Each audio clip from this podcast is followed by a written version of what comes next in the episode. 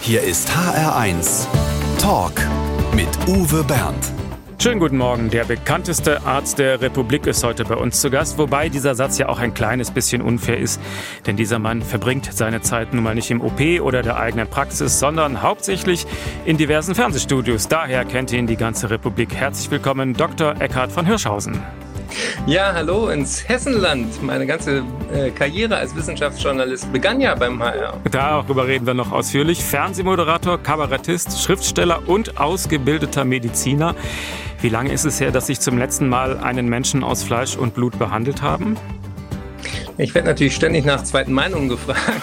ich hatte einen Mann, äh, als er mich auf der Straße erkannte, seine Hose hochgekrempelt und wollte eine äh, ärztliche Diagnose zu seinem Krampf war. Dann habe ich gesagt, dann bin ich nicht mehr für zuständig. Aber tatsächlich bin ich natürlich auch in den letzten Wochen und Monaten sehr viel auch mit Patientinnen und Patienten in Kontakt, was das Thema Impfen angeht. Ich habe äh, für die ARD auf einer Intensivstation eine Woche verbracht. Ich war Impfproband in einer Studie und versuche auch dort meine ähm, Möglichkeiten zu nutzen, ähm, dass wir über die Fragen, die die Menschen zu Recht zum Thema Impfung haben, so aufklären, dass alle kapieren, Impfen ist sinnvoll, es ist sicher, es ist solidarisch und das Beste, was uns passieren kann. Ich habe zum Glück weder Krampfadern noch sonst irgendein medizinisches Problem, aber jede Menge Fragen an Eckhard von Hirschhausen. Unsere Sprechstunde geht bis 12. HR1, genau meins. Eckhard von Hirschhausen ist geboren in Frankfurt, aufgewachsen in Berlin. Dürften wir Ihnen jetzt noch das Etikett waschechter Hesse anheften oder wäre das übertrieben? ähm, ich bin sehr gerne in Frankfurt. Ich habe da mein Management, ich habe da tolle Erinnerungen an äh, sowohl die Kirchentage, die es schon mal gab. Jetzt ist ja der ökumenische Kirchentag primär digital, aber da hatte ich mich auch auf Frankfurt gefreut. Ich war in der Jahrhunderthalle. Ähm, ich habe äh, die Buchmesse dort äh, schon erfolgreich mit meinen Büchern bestritten. Also Frankfurt ist ein Stückchen Heimat auf alle Fälle, aber äh, ich bin rechtzeitig vor dem Spracherwerb dann dort weg. Um es Im Alter von eins. Ja, ist etwa Berlin dann besser als Hessisch sprechen? Nein, aber meine Eltern äh, waren ja auch keine Hessen und äh, deswegen äh, sehe ich mich tatsächlich inzwischen sehr viel ähm, universeller und globaler. Ich habe ja dann auch ähm, einen Teil meines praktischen Jahres in Brasilien und in Südafrika gemacht und so. Und ich begreife inzwischen Frankfurt eher sozusagen auch als ein Dreh- und Angelpunkt auch für globale Gesundheit. Von Hirschhausen klingt nach altem Adel. Woher stammt die Familie? Die stammt aus dem Baltikum, aus Estland und äh, ist dann in den Wirren des Zweiten Weltkrieges äh, dann erst umgesiedelt worden und geflüchtet. Und äh, so gesehen haben hat mein Vater dann Frankfurt als Wahlheimat an der Uni, der war theoretischer Chemiker, äh, durch seine Arbeit dort dann gewählt für die Familie. Und ähm, so gesehen habe ich auch das Gefühl, dass das ähm, sozusagen ein bisschen etwas Umtriebiges sicher auch in der Familie liegt. Schon als Jugendliche hatte sie dann auf die Bühne gezogen, erst mit Zaubertricks, später dann auch mit Moderationen in Varieté-Theatern. Wollten Sie schon immer berühmt werden? Ach, äh, ich bin das dritte von vier Kindern und da mögen sich die äh, Psychotherapeuten drüber streiten, ob man dann einen besonderen Mitteilungsdrang hat, weil es schwer ist, durchzudringen und überhaupt zu Wort zu kommen. Aber ähm, tatsächlich habe ich in meiner Familientradition interessante Parallelen. Das eine ist, mein Vater ist äh, und meine Mutter auch, sind sehr, beides sehr humorvolle Menschen, aber mein Vater hatte immer ein großes Faible für ähm, Kabarett. Und meine Mutter hatte ähm, durch ihr Engagement und ähm, auch durch, sie war pflegende Angehörige und, äh, und so weiter, sozusagen diesen medizinischen, sozialen Aspekt und interessanterweise waren viele meiner Vorfahren auch äh, Pastoren. Und ähm, die Tatsache, dass Medizin an vielen Stellen ja auch eine spirituelle, eine, eine geistige Komponente hat, ob man es nun Psychosomatik nennt oder ähm, Heilung oder wie auch immer, äh, das hat mich schon interessiert und ich glaube schon, dass ich dort äh, auch Dinge weiterführe, die sozusagen auch in, mit meiner mit meinem Hintergrund zu tun haben. Also das Medizinstudium war dann schon äh, Ihr eigener Wunsch oder hat die, hat die Familie das gesagt? Ein von Hirschhausen studiert was Anständiges. Nein, das war, das würde ich äh, jedes Mal äh, immer wieder tun. Ich habe keinen Tag dieses Studiums bereut. Ich habe dann aber sehr früh erkannt, dass äh, wir in der Medizin weniger ein Wissensproblem haben, als vielmehr ein Umsetzungsproblem. Wir, das medizinische Wissen explodiert und trotzdem werden die Leute nicht automatisch gesünder dadurch, sondern es ist wie bei den Impfstoffen, nicht der Impfstoff schützt äh, vor der Erkrankung, sondern das Impfen selber. Und äh, so ist es auch mit vielen Dingen in der Prävention, ähm, bis hin zu Corona. Wir hätten diese Pandemie verhindern können, wenn wir aus der HIV, aus der SARS, aus der Ebola-Krise gelernt hätten, äh, Gesundheit global zu verstehen und äh, Wildtiere in Ruhe zu lassen, statt sie blutig übereinander zu lagern auf äh, ekelhaften Wildtiermärkten weltweit.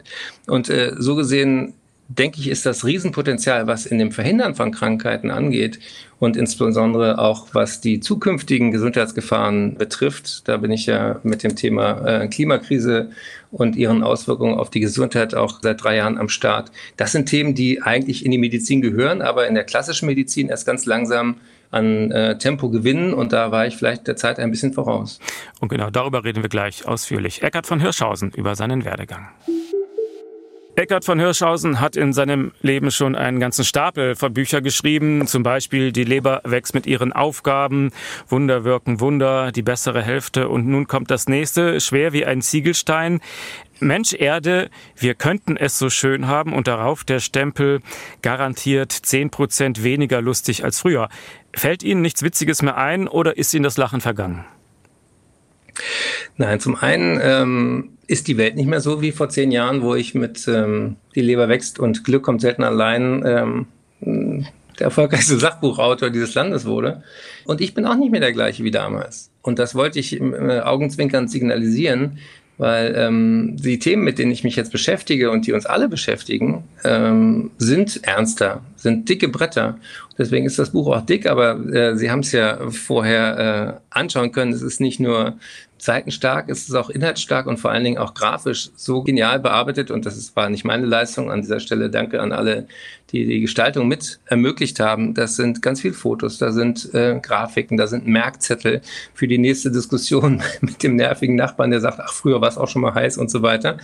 Also es ist äh, wirklich ein Potpourri von Ideen und das ist das, was die Menschen, glaube ich, auch mit meinen Büchern verbinden, dass es eben nicht eine reine Textarbeit ist, sondern die Menschen angesprochen werden, mit einbezogen werden und hoffentlich, wenn sie das Buch dann durchhaben, auch selber den Mund aufmachen und sagen, ja stimmt, ich kann selber diese Ideen weiter in die Welt tragen. Das ist mein, mein größter und tiefster Wunsch. Ein Potpourri ist es wirklich. Äh, was ist denn der rote Faden in diesem Buch? Weil Sie sehr viele Themen ansprechen. Der rote Faden ist unser Körper. Und ähm, deswegen habe ich das auch gegliedert und so wie ich bei dem Glücksthema, zu dem es ja auch schon viele Bücher gab, glaube ich, maßgeblich beigetragen habe durch die Strukturierung des Themas, ist das auch die härteste Arbeit im Leben eines Autoren an so einem Buch, an dem ich drei Jahre gearbeitet habe. Wie bringst du diese Menge an Themen irgendwie in eine anschauliche Form? Und dort ist im Inhaltsverzeichnis schon so ein Mannequin aufgemalt und äh, es ist strukturiert nach den Dingen, die uns alle verbinden. Das geht los mit Einatmen und Ausatmen, bis hin zu Wasser trinken, Wasser lassen, Essen und Verdauen und so weiter und so fort. Und in jeder dieser Kapitel verstehen dann die Leserinnen und Leser, wie zum Beispiel die Feinstaubbelastung, auch die gerade viel diskutierten Aerosole, wie die mit jedem Atemzug uns mit der Welt verbinden, wie ein Artensterben auf den Äckern und Böden durch Glyphosat, durch Pestizide, durch Überdüngung, durch Monokulturen auch die Artenvielfalt in uns, in unserem Darm zerstören wie beim Thema Wasser natürlich Mikroplastik erwähnt werden sollte und, und, und. Und ich glaube, dass das die Kernidee und der rote Faden des Buches ist, der, der wirklich neu und revolutionär ist, nämlich dieses sehr distanzierende, dieses sehr nüchterne, was wir oft haben, wenn wir über Klima reden, reden wir über Eisbären und über Meeresspiegel und äh, Atmosphärenchemie, aber wir sollten darüber reden, wir müssen nicht das Klima retten, sondern uns. Wir sind körperlich in Gefahr. Also Sie wollen zeigen, wie sehr alles ineinander hängt. Dann entsteht manchmal schon noch das Gefühl, der Hirschhausen wiederholt sich. Sie haben ein ganzes Buch geschrieben über das Älterwerden. Und in diesem Buch gibt es wieder ein Kapitel drüber. Da habe ich mich erst gefragt, was hat jetzt das Alter mit dem Klimawandel zu tun? Weil, äh, wie alt sind Sie denn? 55. Dann sind wir ungefähr eine, eine Liga, äh, weil wir unsere Generation unglaublich viele Ressourcen verballert hat, im Gegensatz zu der Generation unserer Eltern und Großeltern und auch im Gegensatz zu den Menschen im globalen Süden und auch im Gegensatz zu dem, was uns eigentlich zustand. Und deswegen finde ich dieses Thema älter werden und sich seiner eigenen Endlichkeit stellen ganz zentral. In dem Moment, wo ich kapiere, von dem ganzen Zeug, was wir anhäufen, kann ich eh nichts mitnehmen, verändert sich mein Blick auf Konsumverhalten, auf Statussymbole. Brauche ich wirklich einen SUV, wenn ich gar nicht im Gelände fahre, sondern nur in der Nachbarschaft angeben will?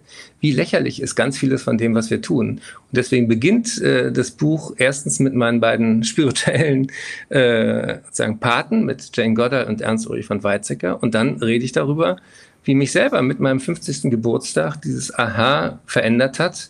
Du kannst A davon ausgehen, dass jetzt mehr Zeit hinter dir liegt als vor dir und deswegen ist viel wichtiger die Frage nicht noch, was erreiche ich, sondern was hinterlasse ich. Mensch Erde, wir könnten es so schön haben. So heißt das neue Buch von Eckhard von Hirschhausen. In der nächsten Stunde können Sie mit etwas Glück eins davon gewinnen. HR1 Talk. Mit Uwe Bernd und Eckhard von Hirschhausen würden Sie sich dagegen wehren, wenn ich Sie als den Erfinder des medizinischen Kabarett bezeichne? Nee, das bin ich sicher. Es gab äh, Ludger Strattmann, der hat da aber sozusagen Anekdoten aus der Praxis erzählt.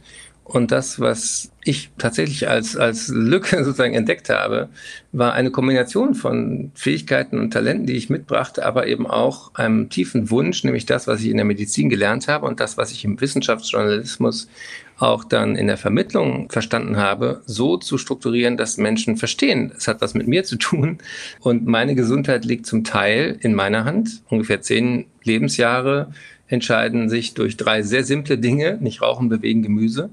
Aber und das ist eben der neue Aspekt auch in meinem neuen Buch Mensch Erde, wir könnten es so schön haben. Wenn wir nach vorne raus gesund sein wollen, geht das nicht, indem ich mich selber ständig optimiere und äh, noch mehr Achtsamkeit und Yoga und veganes Essen in mich reinfüge, sondern wir müssen verstehen, dass wir Menschen extrem verletzlich sind. Wir sind verbunden mit dem Rest der Welt und deswegen heißt meine neue Stiftung auch so gesunde Erde, gesunde Menschen. Wir haben das Wohl der Tiere im Blick zu haben, das Wohl der Natur und von uns und nur zusammen schaffen wir das oder gar nicht. Die erste Musikwunsch ist von Louis Armstrong, What a Wonderful World. Und selbst der kommt in Ihrem Buch vor.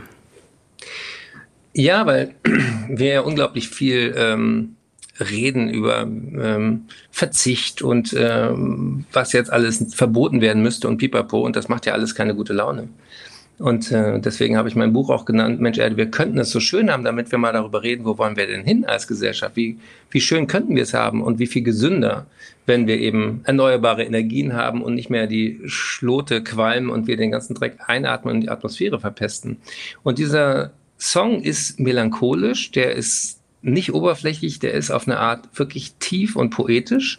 Und der ist auch nicht in einer heilen Welt entstanden, sondern Louis Armstrong hat dieses Lied weltberühmt gemacht, genau in meinem Geburtsjahr 1967. Und deswegen fühle ich mich erstens ihm irgendwie verbunden, weil es eben darum geht, schaut doch mal hin, wie schön ist die Welt und wie kostbar und wie einzigartig und äh, dieser Zauber, dass wir ja wirklich mit dieser Stimme und diesem, diesem Lied verbinden, schwappt hoffentlich jetzt auch wieder in die Herzen der HR-Hörerinnen und Hörer. What a Wonderful World für Eckhard von Hirschhausen.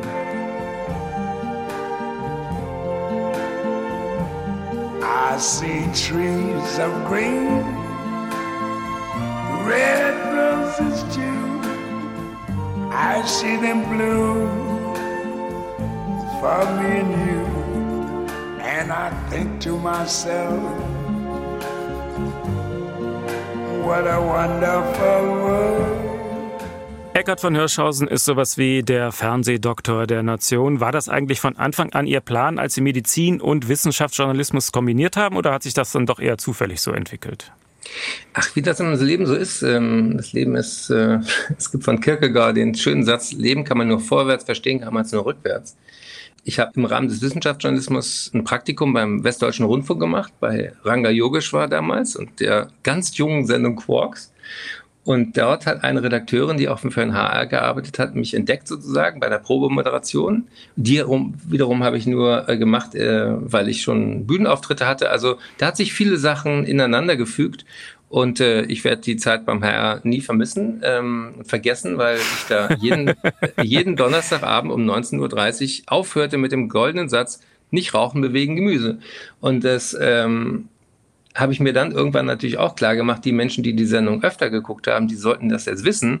Und die, die rauchen, die äh, Pommes Fritz für Gemüse halten und ähm, die einfach äh, benachteiligt sind in gesundheitlicher Hinsicht, die gucken nicht alle ARD-Gesundheitsmagazine und deswegen äh, mache ich dann manchmal mein Bühnenprogramm auch bei RTL. Also ich habe mir dabei was gedacht. Also im HR-Fernsehen haben Sie Service Gesundheit lange moderiert. Was haben Sie bei uns im Haus für Ihre Karriere gelernt?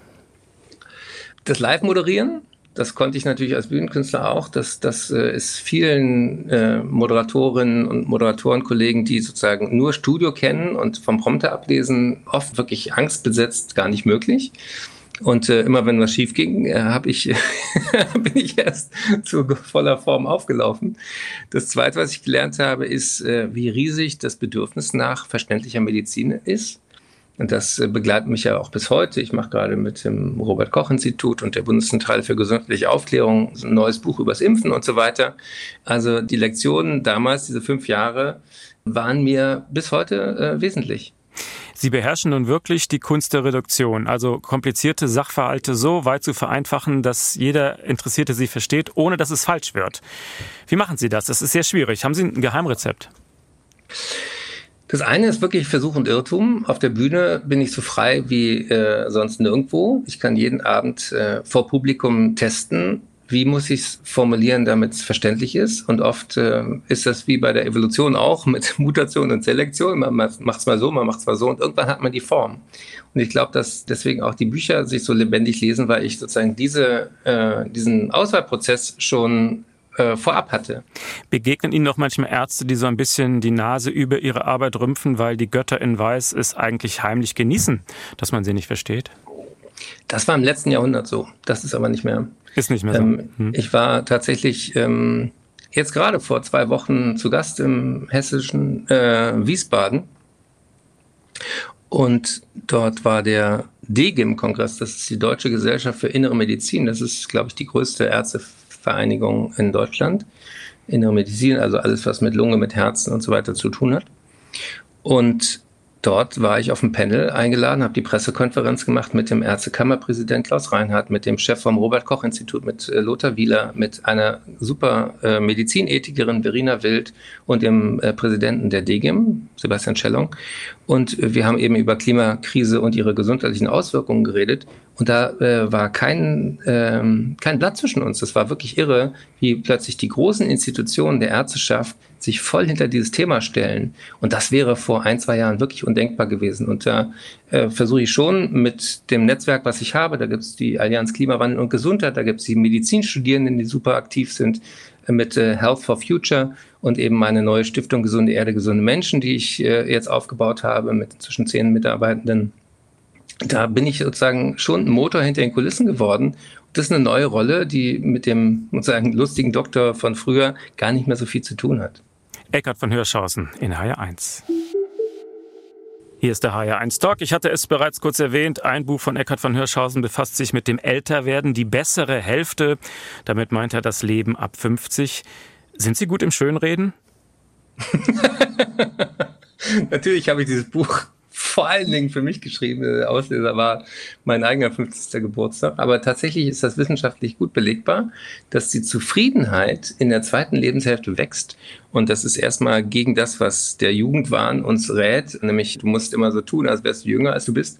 Und es hat auch viel mit unserem Belohnungssystem, unserem Glückshormon im Hirn zu tun, dass wir mit dem Älterwerden andere Dinge schätzen lernen und eben andere sagen, Versuche, glücklich zu werden, auch hinter uns gelassen haben. Maßgeblich eben dieser Kick, die Ekstase, das, das jugendliche Glück, was darin besteht, eben Grenzen zu sprengen. Und ein Beispiel, ich war ja als Arzt in der Kinder- und Jugendpsychiatrie, da hatte ich zu tun mit Jugendlichen, die haben S-Bahn surfen gemacht, aber das wächst sich aus mit 50 ist man froh, wenn man einen Sitzplatz hat. Helfen Sie uns beim Schönreden. Warum ist die zweite Hälfte des Lebens die bessere? Weil die Sinnkategorie plötzlich deutlicher wird, weil man sich nicht mehr fragt, nur wie kann ich noch mehr Karriere machen, sondern auch, was ist mir denn wichtig? Was, wen muss ich noch beeindrucken und bei wem kann ich es auch bleiben lassen? Und es ist tatsächlich nachweisbar, dass auch wenn körperliche Malessen logischerweise in der zweiten Lebenshälfte zunehmen, dass die Zufriedenheit so eine U-Kurve ist. Man startet sozusagen mit dem jugendlichen Glück. Die stressigste Phase ist dann die Rush-Hour des Lebens wo vielleicht Kinder kommen, wo Umzüge kommen, wo die erste Scheidung kommt, dann nochmal umziehen, dann die sozusagen ersten körperlichen Krisen und, und, und. Und dann gibt es eine Phase, und die wird eben oft unterschätzt, die in der Zufriedenheit und der Weisheit des Älterwerdens besteht. Und dann gibt es natürlich auch noch eine sehr, sehr harte Phase, wenn man dann chronisch krank ist und vielleicht auch palliativ und so weiter. Das will ich überhaupt nicht schönreden. Aber es ist tatsächlich so, dass wir diese, dieses Glück der besseren Hälfte klarer in den Fokus nehmen, weil es maßgeblich nichts ist, was man sich kaufen kann, sondern was mit gelungenen Beziehungen zu tun hat, mit dem Gefühl, gebraucht zu werden, mit dem Gefühl, dass das, was man gelernt hat über diesen Lebensweg, auch für andere interessant ist. Und genau in dieser Phase empfinde ich mich jetzt. Wie geht Ihnen das? Wir sind ja ungefähr einen Jahrgang. Auch ich muss zugeben, dass ich da relativ viel Gelassenheit entwickelt habe. Also da kann ich Ihnen durchaus recht geben, wenn man so das Gefühl hat, ich werde keinen Weltrekord mehr schwimmen, aber ich muss es auch gar nicht. das, das würde ich für mich auch so übernehmen. Ich bin immerhin einmal durch den Müggelsee geschwommen für Hirschhausens Quiz des Menschen in der ARD. Der ist groß. Und und der ist groß und das hat mich auch gefordert. Aber ja, man wächst über sich hinaus und man nimmt auch manche Sachen nicht mehr ganz so ernst. Also man lernt auch in der zweiten Lebenshälfte, man kann gar nicht allem gefallen. Man ist ja kein Nutella-Glas. Vermutlich hatten Sie noch nie Rücken. Doch, Rücken habe ich natürlich. Ich habe natürlich auch für mein aktuelles Buch viel zu viel gesessen und auch viel zu viel auf Bewegung verzichtet. Beim Tourleben ist es tatsächlich verrückterweise leichter, gesünder sich zu ernähren. Da mache ich das mit dem Intervallfasten und um 18 Uhr wird mit der Kuh gegessen und am nächsten Morgen dann erst ab 10. Da fällt es leicht, aber wenn man dann im Corona-Lockdown zu Hause ist und gestresst ist, weil äh, dieses Thema, dem ich mich gerade widme, für jeden Menschen und auch für mich natürlich auch eine Überforderung darstellt, dann verhalte ich mich nicht immer so gesund, wie ich es eigentlich wüsste. Eckart von Hirschhausen über das Älterwerden. Gleich kommen die 11 Uhr Nachrichten und dann reden wir weiter. HR1 Talk. Eckart von Hirschhausen ist heute bei uns im Fernsehen, ist er omnipräsent. Wie oft kommt es eigentlich vor, dass Sie abends beim Seppen vor der Glotze sich selbst begegnen? ich seppe nicht. Ich gucke meine äh, Sendung in der Mediathek oder ich habe es ja dann auch äh, selber moderiert, dann weiß ich auch, was vorkommt. Und äh, tatsächlich ähm, bin ich inzwischen ähm, ein großer Fan des äh, auch des Auditiven, also der, der Podcast-Welt des Radios geworden, weil auf eine Art und Weise, wenn das Bild wegfällt, das Kopfkino äh, lebendiger wird und kurioserweise werde ich öfter auch auf Radiosendungen von Menschen auf der Straße angesprochen als auf Fernsehsendungen.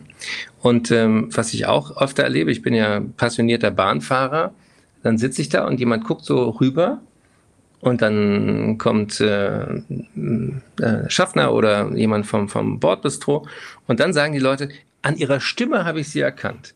Und äh, sie sahen so aus wie der Hirschhausen, aber ich wusste es nicht genau. Aber in dem Moment, wo ich den Mund aufmache, da, da erkennen mich die Leute. Und deswegen glaube ich auch, dass, dass die große Zukunft kurioserweise das auch dem, dem Hören Wem sagen gehört. Das Hören ist was Wunderbares. Aber was er all in diesen Fernsehsendungen und Radiointerviews noch nicht beantwortet hat, das ist der HR1 Fragebogen. Hier klaffen tiefe Lücken, die schließen wir gleich.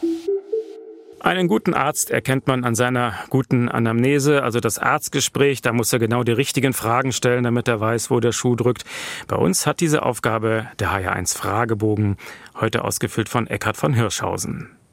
Mein schönstes Privileg als Fernsehdoktor ist. Sie müssen doch zuerst fragen, privat oder Kasse? Hatten Sie die Kassenzulassung? nee, die Kassenzulassung hatte ich nie. Ich habe vor der Facharztausbildung dann Wissenschaftsjournalismus studiert und äh, mich der Vermittlung gewidmet. Aber ich überlege, was, ähm, ich bin übrigens Kassenpatient, das äh, bin ich auch sehr gerne und bewusst. Ich finde Solidarität ein super Prinzip für unsere Gemeinschaft, unsere Gesellschaft. Aber die Frage war ja, welches Privileg ich habe als Fernsehdoktor. Ich glaube, dass ich viele spannende Menschen kennenlernen kann und oft auch eben von einer ungewöhnlichen Art und Weise. Sei es eben in der Talkshow, sei es jetzt in der Recherche für mein Buch, habe ich ganz, ganz tolle Leute neu kennengelernt und auch gerade in diesem Umwelt- und Klima- und Naturschützerbereich gibt es echt einen anderen Spirit. Da sind sehr viele engagierte Menschen extrem kooperativ. Da sind viele coole Frauen. Das ist jetzt keine Schleimerei, aber ich glaube, es ist auch eine Frage von ähm, wovon auch immer. Aber das ist, ist, kein Zufall, dass dort wirklich viele von Jane Goddard bis Luisa Neubauer und so weiter wirklich Persönlichkeiten unterwegs sind, die primär weiblich sind. Und das ist mein Privileg, dass ich selber dazulernen darf und nicht nur Fragen stelle, sondern auch Antworten bekomme. Ein halbes Pfund Butter kostet ungefähr. Ich kaufe inzwischen im Bioladen die Ersatzbutter und die kostet, äh, glaube ich, 1,99. Und ähm, diese Möglichkeit, durch pflanzenbasierte Ernährung gesünder zu sein als mit klassischer Butter, die hat mir die Planetary Health Diet die Augen für geöffnet. Denn in so einem Pfund Butter stecken, glaube ich, über 20 Liter Kuhmilch. Und wenn man sieht, wie Kühe gehalten werden in Deutschland und was die pupsen und rülpsen und kacken, ist unser aller Motto weniger tierische Produkte. Ich bin kein Vegetarier, ich bin auch kein Veganer, aber weniger Tier und mehr Pflanze zu essen ist für uns gesünder und für die Erde. Am meisten auf die Palme bringt mich. Palmöl. Palmöl ist tatsächlich ein Dreck, ein Fluch für, diese, für diesen Planeten. Ich habe für mein Buch eine Frau interviewt, die vor Ort in Indonesien war und recherchiert hat, was denn mit dem Label nachhaltiges Palmöl eigentlich gemeint ist. Und da wird unglaublich viel Greenwashing und Augenwischerei betrieben. Und wo man es kann, sollte man es vermeiden. Das Schwierige an der Demokratie ist? Die Langsamkeit. Und ähm, das ist einerseits ihr Wert, dass nicht so schnell jemand die Macht ergreifen kann. Das ist ja auch der Sinn von Demokratie. Ich möchte auch in keiner anderen Staatsform leben. Allerdings für das Tempo, mit der wir jetzt in den nächsten paar Jahren, die uns noch bleiben, um diese Erde bewohnbar zu halten, Änderungen herbeiführen müssen, dafür sind tatsächlich die Prozesse unglaublich zäh. Mein größter Flop war, ja, ich habe also Fernsehpiloten gemacht, wo man nicht lachen sollte. Und heute gibt es diese Serie auf Amazon, aber unser Versuch damals war kläglich gescheitert. Marzipan. Oh, da erwischen Sie mich an dem Sweet Spot. Und Marzipan ist, ja, ist, ist ja, ist das vegan? Ja, wenn, wenn die Mandeln da drin und der Zucker. Keine und äh, die Schokolade. Ja, also es ist, ich würde nicht sagen, das ist jetzt der Gesundheitstipp von dem Hirschhausen, aber ich würde mal so sagen, wenn nicht genießt, wird ungenießbar. Säßen wir uns jetzt gegenüber, hätte ich Marzipan mitgebracht. Aber so habe ich nur Ihren nächsten Musikwunsch für Sie, denn wir sind per Leitung verbunden. Aber wir spielen für Sie John Lennon mit Imagine. Warum dieser Titel? So äh, seltsam es klingt, aber wir haben kein Informationsdefizit. Wir haben ein Imaginationsdefizit. Und in den 60er, 70er Jahren gab es natürlich die große Frage Beatles oder Stones. Die habe ich für mich mit Beatles beantwortet. Imagine ist ein melancholisches Lied, was aber tolle Textzeilen beinhaltet. Imagine there are no countries. Und das erinnert mich in der Pandemie- und Klimakrise daran, dass ein Virus ja auch kein Visum braucht, um von einem Tier auf den Menschen und von dem Menschen der einen Hautfarbe zur anderen und eben auch über Länder zu springen. Und dass ganz viele von diesen Grenzen, die wir im Kopf gezogen haben aus dem Weltall, das hat mir Alexander Gerst auch gesagt, das ist total albern, was wir immer glauben. Hier beginnt meins und hier hört deins auf und so weiter und einem CO2-Molekül in, in der Atmosphäre ist doch völlig wurscht, aus welchem Land es kam. Es hitzt uns alle auf, es drückt uns die Luft ab zum Atmen. Und deswegen finde ich diese Idee, wir brauchen mehr Vorstellungskraft, wie schön wir es haben könnten, wie gesund und wie wir gemeinsam anpacken, diese Aufgabe zu lösen. Das äh, finde ich immer noch sehr tröstlich, wenn John Lennon das haucht. Imagine für Eckhard von Hirschhausen.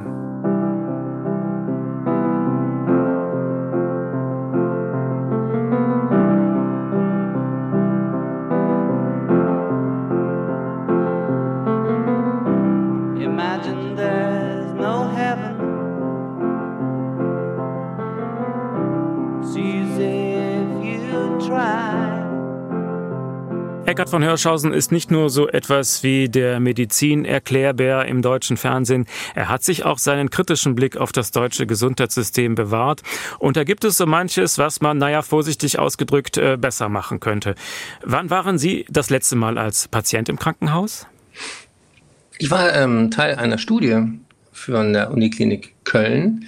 Die haben einen noch nicht zugelassenen Impfstoff gegen SARS-CoV-2, also gegen Corona getestet und ich habe da meinen Arm zweimal hingehalten. Gut, das ist noch keine große Operation, sondern eine freiwillige Aktion gewesen. Würden Sie mit viel Vertrauen in den OP-Saal sich schieben lassen oder mit Skepsis? Kommt ein bisschen drauf an, was, ob das ein Notfall ist oder ein geplanter Eingriff und ob ich weiß, ob das jetzt gerade jemand ist, der das zum ersten Mal macht oder schon hundertmal gemacht hat. Natürlich wird man ein bisschen skeptischer, wenn man hinter die Kulissen schaut und ich weiß auch, dass wir in deutschen Krankenhäusern eine Menge machen, was nicht evidenzbasiert wissenschaftlich sinnvoll ist, sondern das ist geldgetrieben, das ist kein Geheimnis mehr, das ist leider so. Durch diese Fallpauschalen gibt es ein Überangebot an Herzkathetern, an Hüft- und Knieoperationen und so weiter und vor allen Dingen an Rücken. Das hat noch nie irgendwie Sinn gemacht. Aber ich würde natürlich vorher mir eine zweite Meinung einholen da ist meine eigene Meinung noch gar nicht dabei. Ein Freund von mir arbeitet als Arzt in Deutschland und Finnland, also der hat den Vergleich und der sieht auch vieles kritisch in Deutschland. Der sagt halt, in Deutschland wird viel zu viel operiert. Sehen Sie das ähnlich? Ja, wir haben, halten Sie sich fest, eine Milliarde Euro jeden Tag im deutschen Gesundheitswesen. Eine Milliarde am Tag?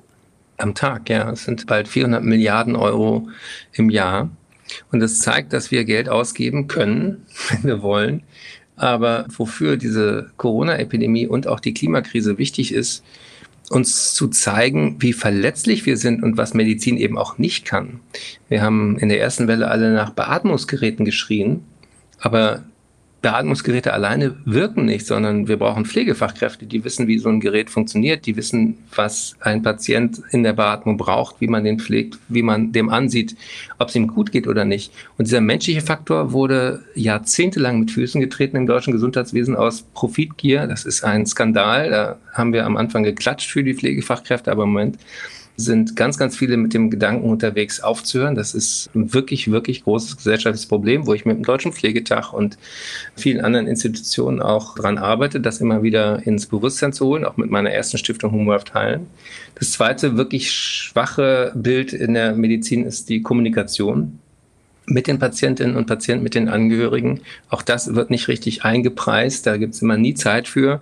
Und man könnte mit vielen guten Erklärungen eine Menge von den unnötigen Sachen wirklich verhindern. Und dann hätte man auch Zeit und Geld für das, was auch ansteht, nämlich das Gesundheitswesen auch klimaresistent zu machen. Beispiel. Es starben in den Hitzewellen ganz, ganz viele Menschen auch in Altenpflegeeinrichtungen. Warum? Dort gibt es keine Kühlung, da gibt es keine Verschattungsmöglichkeiten, da gibt es keine Dachbegrünung. Die wurden oft gebaut in der Zeit, wo es zwar Heizungen gab, aber keine Kühlung. Und das ist für Schulen das Gleiche. Das ist für viele soziale Einrichtungen so. Die Intensivstationen, die Operationssäle, die haben meistens eine Klimaanlage, aber der Rest nicht.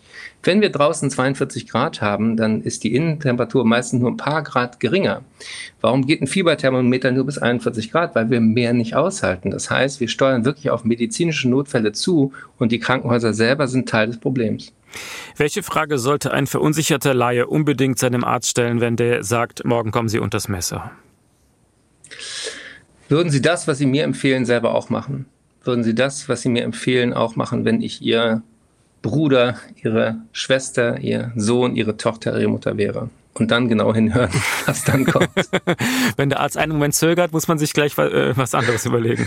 Dann, dann fragen Sie nochmal jemand anders. Nee, ganz ernsthaft, das ist die wichtigste Frage. Eckhard von Hirschhausen über die Situation in unseren Krankenhäusern.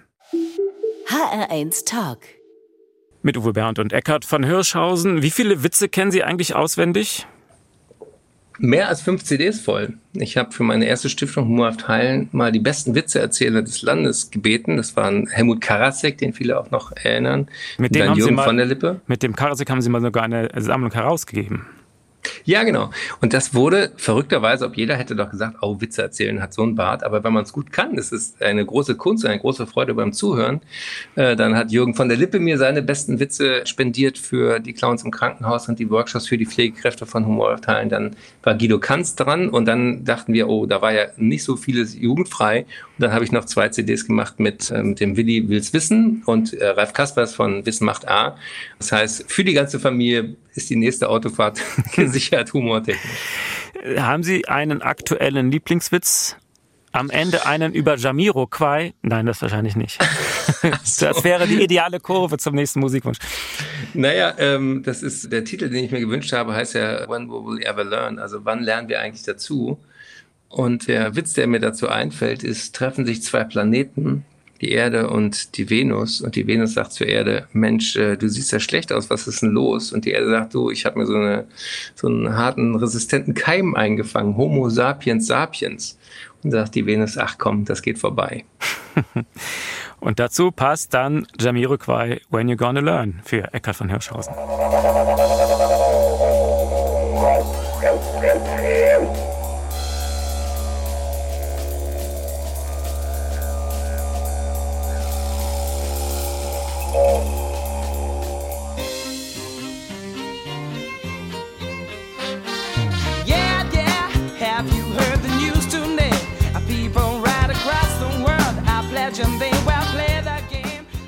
Eckhard von Hirschhausen ist unser Gast. Er hat nicht nur Zeit fürs Fernsehen und für seine Bücher. Er hat sogar schon zwei eigene Stiftungen gegründet. Die eine heißt Humor hilft heilen und neu ist jetzt die Stiftung Gesunde Erde, gesunde Menschen. Worum geht es da? Gesunde Erde, gesunde Menschen ist im Prinzip die Übersetzung von dem, was One Health oder Planetary Health international heißt. Und wofür ich mich da einsetze, und das mache ich nicht alleine, sondern mache ich mit wunderbaren Menschen im, im Netzwerk, A, in meiner Stiftung und mit anderen Stiftungen zusammen, ist dass diese Klimakrise als Gesundheitskrise begriffen wird und vor allen Dingen, dass die Multiplikatoren in die Mitte der Gesellschaft, nämlich das sind die Gesundheitsberufe, sich klarer äußern. Warum? Wenn man die Vertrauenswerte in Berufsgruppen sich anschaut, dann sieht man, dass Politik ziemlich an Vertrauen eingebüßt hat, auch Journalistinnen und Journalisten, Medienschaffende. Ganz oben im dunkelgrünen Bereich sind Sanitäter, äh, Pflegefachkräfte, Ärztinnen und Ärzte, Wissenschaftler und Feuerwehrleute. Es gibt eine tolle Anekdote aus dem australischen Waldbrand-Szenario, wo der kohleverliebte Premierminister wollte sich so pressewirksam, wie manche Politiker das dann auch machen, mit dem brennenden Wald und dem Feuerwehrmann davor fotografieren lassen. Und der Feuerwehrmann hat ihm den Handschlag verweigert und gesagt, Herr Ministerpräsident, Sie werden am Ende eines Feuerwehrschlauches keine Klimaleugner finden.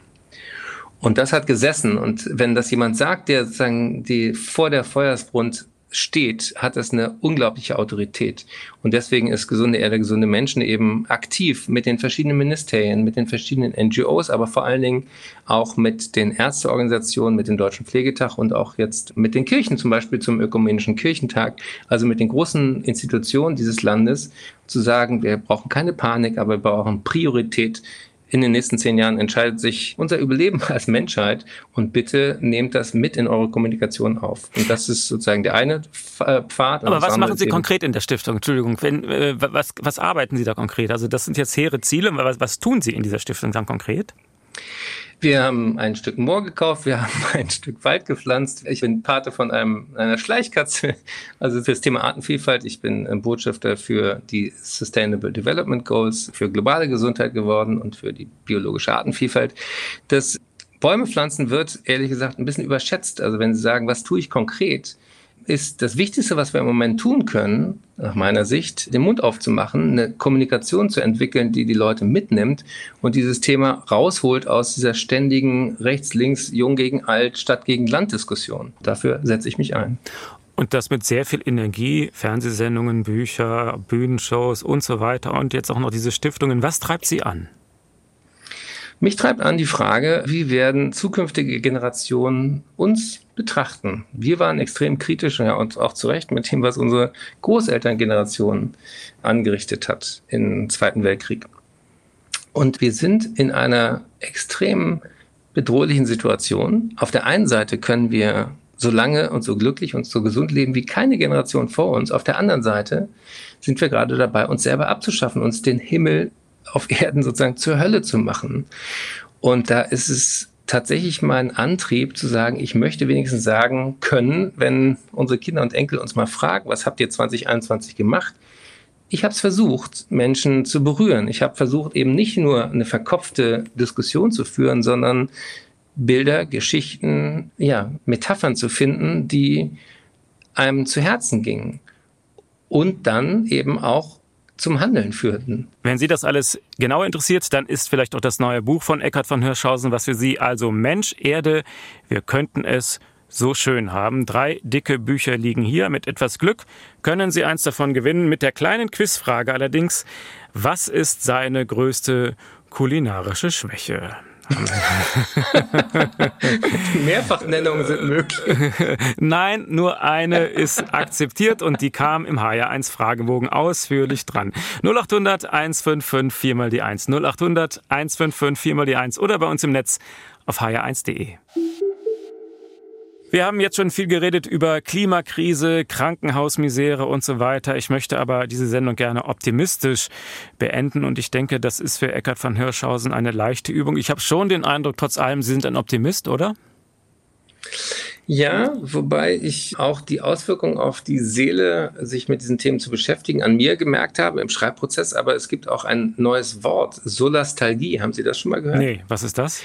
Solastalgie ist der Ausdruck für die Trauer, für den psychischen Schmerz, den wir angesichts der Umweltzerstörung haben. Und wenn Menschen zum Beispiel an einer Kohlegrube vorbeifahren und wissen, da hat mal mein Haus gestanden oder das waren meine Eltern oder Großeltern, dann tut das weh. Und wenn ein Vogelschützer wie Michael Suko, den ich interviewt habe, sagt, wenn ich in mein Dorf in Brandenburg komme, dann sind von den ganzen Vögeln, die ich als kleiner Junge in einem Heft notiert habe, weil ich die beobachtet habe, sind die allermeisten nicht mehr da. Die sind ausgestorben. Das tut weh. Und deswegen ist es wichtig, einmal auch anzuerkennen, dass es extremer Stress und Schmerz bedeutet, anzuerkennen, dass wir gerade wirklich auf dem Holzweg sind, gemeinsam. Und das möchte ich natürlich die Menschen, die auch zuhören, jetzt äh, gerne motivieren, selber aktiv zu werden. Denn was kann man tun, wenn man Angst hat? Man kann pfeifen, man kann singen, man kann etwas dagegen tun. Und das Wichtigste, was jeder von uns jetzt tun kann, ist sich vernetzen. Alleine werden wir es nicht wuppen und auch nicht nur durch unsere Konsumentscheidungen. Natürlich weniger Fleisch, weniger Fliegen, Ökostrom und ethische Bankkonten, Ehrensache. Aber nach vorne raus brauchen wir sozusagen in der Nachbarschaft, in der Kirchengemeinde, im Chor, in der Kommune, auf politischer Ebene, auf jeder sozusagen politischen Ebene bis hinein in die Regierung mehr Macher. Wir brauchen mehr Macherinnen. Wir brauchen mehr Menschen, die sagen, das hat jetzt Prio Nummer eins. Und da kann jeder von uns einen Beitrag leisten. Jeder von uns ist über sechs Ecken mit jedem anderen Menschen auf diesem Planeten vernetzt. Deswegen meine große Frage, meine Challenge. Wen bewegen Sie, der was bewegen kann? Sie haben sogar eine Lebensformel entwickelt für glückliches Leben mit fünf ganz einfachen Gesetzen. Können wir die vielleicht am Ende der Sendung nochmal, um was Positives zu haben? Also, die fünf Gesetze heißen nicht rauchen, bewegen, okay. Gemüse, erwachsen werden und Kind bleiben. Und erwachsen werden heißt eben Verantwortung übernehmen für die Gesundheit, aber eben auch für die Gesundheit der kommenden Generationen, für ihre Lebensbedingungen. Und Kind bleiben heißt, man darf Spaß haben unterwegs. Und da bin ich ein Fan von Karl Valentin, der sagte, wenn es regnet, freue ich mich, denn wenn ich mich nicht freue, regnet es auch.